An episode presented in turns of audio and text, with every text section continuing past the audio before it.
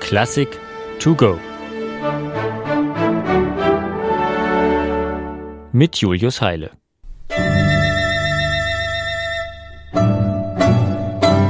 Die Pässe bitte. Zugegeben, die unbeteiligten strengen Blicke, die man bei so mancher Grenzkontrolle erntet, sind nicht unbedingt eine inspirierende künstlerische Assoziation. Man stelle sich beispielsweise einmal vor, eine Solistin oder ein Solist müsse unmittelbar vor Beginn des großen Auftritts erst noch einige Personalien vorzeigen. Wie abturnend.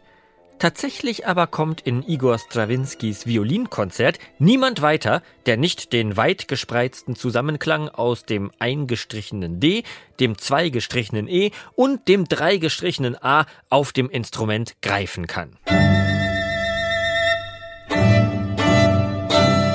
Wer das nicht drauf hat, wer diesen Pass, wie der Komponist selbst den Akkord nannte, nicht vorweisen kann, braucht Strawinskys Partitur gar nicht erst ins Gepäck zu nehmen. Denn der für Menschen mit kleinen Händen überdies sehr schwer zu erlangende tönende Pass ist zu Beginn jedes einzelnen der vier Sätze des Werks fällig. Erst nach Prüfung desselben darf weitergespielt werden.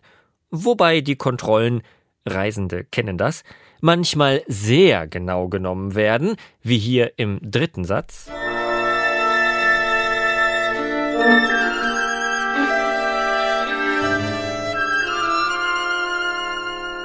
Und manchmal auch eher nachlässig gehandhabt werden. So wird die Geige trotz passenden Akkords im Finale des Violinkonzerts gleich durchgewinkt, ohne dass der Pass noch irgendwen interessieren würde. Fragt sich jetzt natürlich noch, zu welcher musikalischen Reise man sich mit dem begehrten, klingenden Ausweisdokument nun eigentlich Zugang verschafft. Was also wartet hinter den Einlasskontrollen? Unter anderem Ausflüge zu einigen historischen Sehenswürdigkeiten.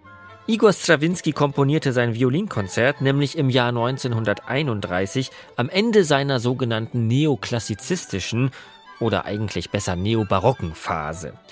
Das bedeutet ganz grob gesagt, dass er sich in dieser Zeit vom uferlosen Ausdrucksstreben der spätromantischen Musik des 19. Jahrhunderts wie auch vom übereifrigen Fortschrittswillen der jüngsten Moderne distanzieren wollte. Stattdessen ging es ihm und manchen seiner Kollegen darum, den Prinzipien und Stilen früherer Epochen der Musikgeschichte zu neuem Recht zu verhelfen. Das konnte einerseits in Form konkreter Imitate geschehen. So etwa im dritten Satz des Violinkonzerts, in welchem Strawinsky schon mit dem Titel Aria ganz deutlich auf die Tradition einer barocken Arie, etwa von Johann Sebastian Bach, anspielt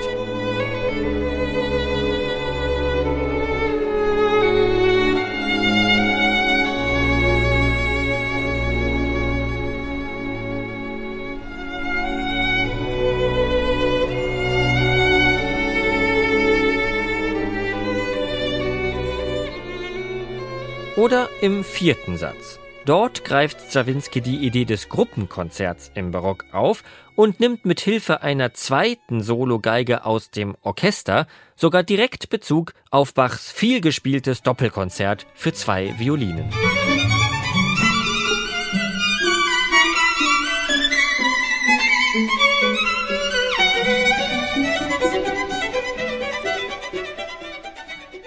Die Rückbesinnung auf die vorromantische Musik schloss aber neben solchem Upcycling alter Modelle andererseits auch ganz generell eine mühelose, leichtgewichtige, heitere Grundhaltung ein.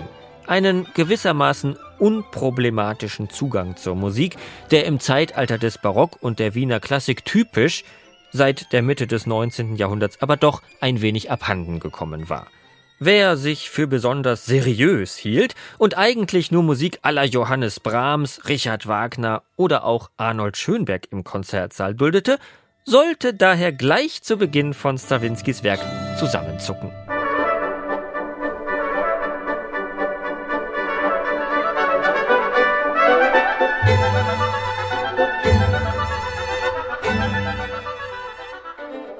Kirmes statt Kontrapunkt.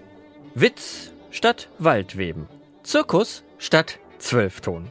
Strawinskys Partitur überschreitet mit Lust und ohne Furcht alle Genre- und Epochengrenzen. Und so wäre es doch wirklich schade, schon an der Passkontrolle zu scheitern.